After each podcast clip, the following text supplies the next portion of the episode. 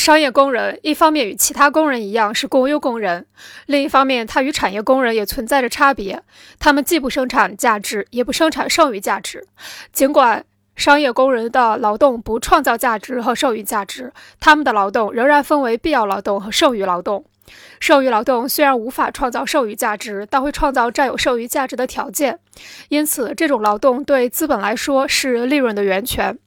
由于商业工人与产业工人一样都是雇佣工人，商业资本家购买他们的目的同样是为了获取剩余价值。商业工人出卖自己的劳动力是为了获得劳动力的价值，但他们的劳动与产业工人的劳动又有着本质区别。产业工人在生产过程中从事的劳动可以创造价值和剩余价值，是生产性的劳动；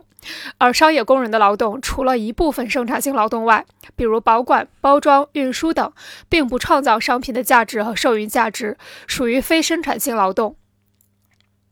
但商业劳动是实现商品的价值与剩余价值所必须的劳动，即社会必要劳动。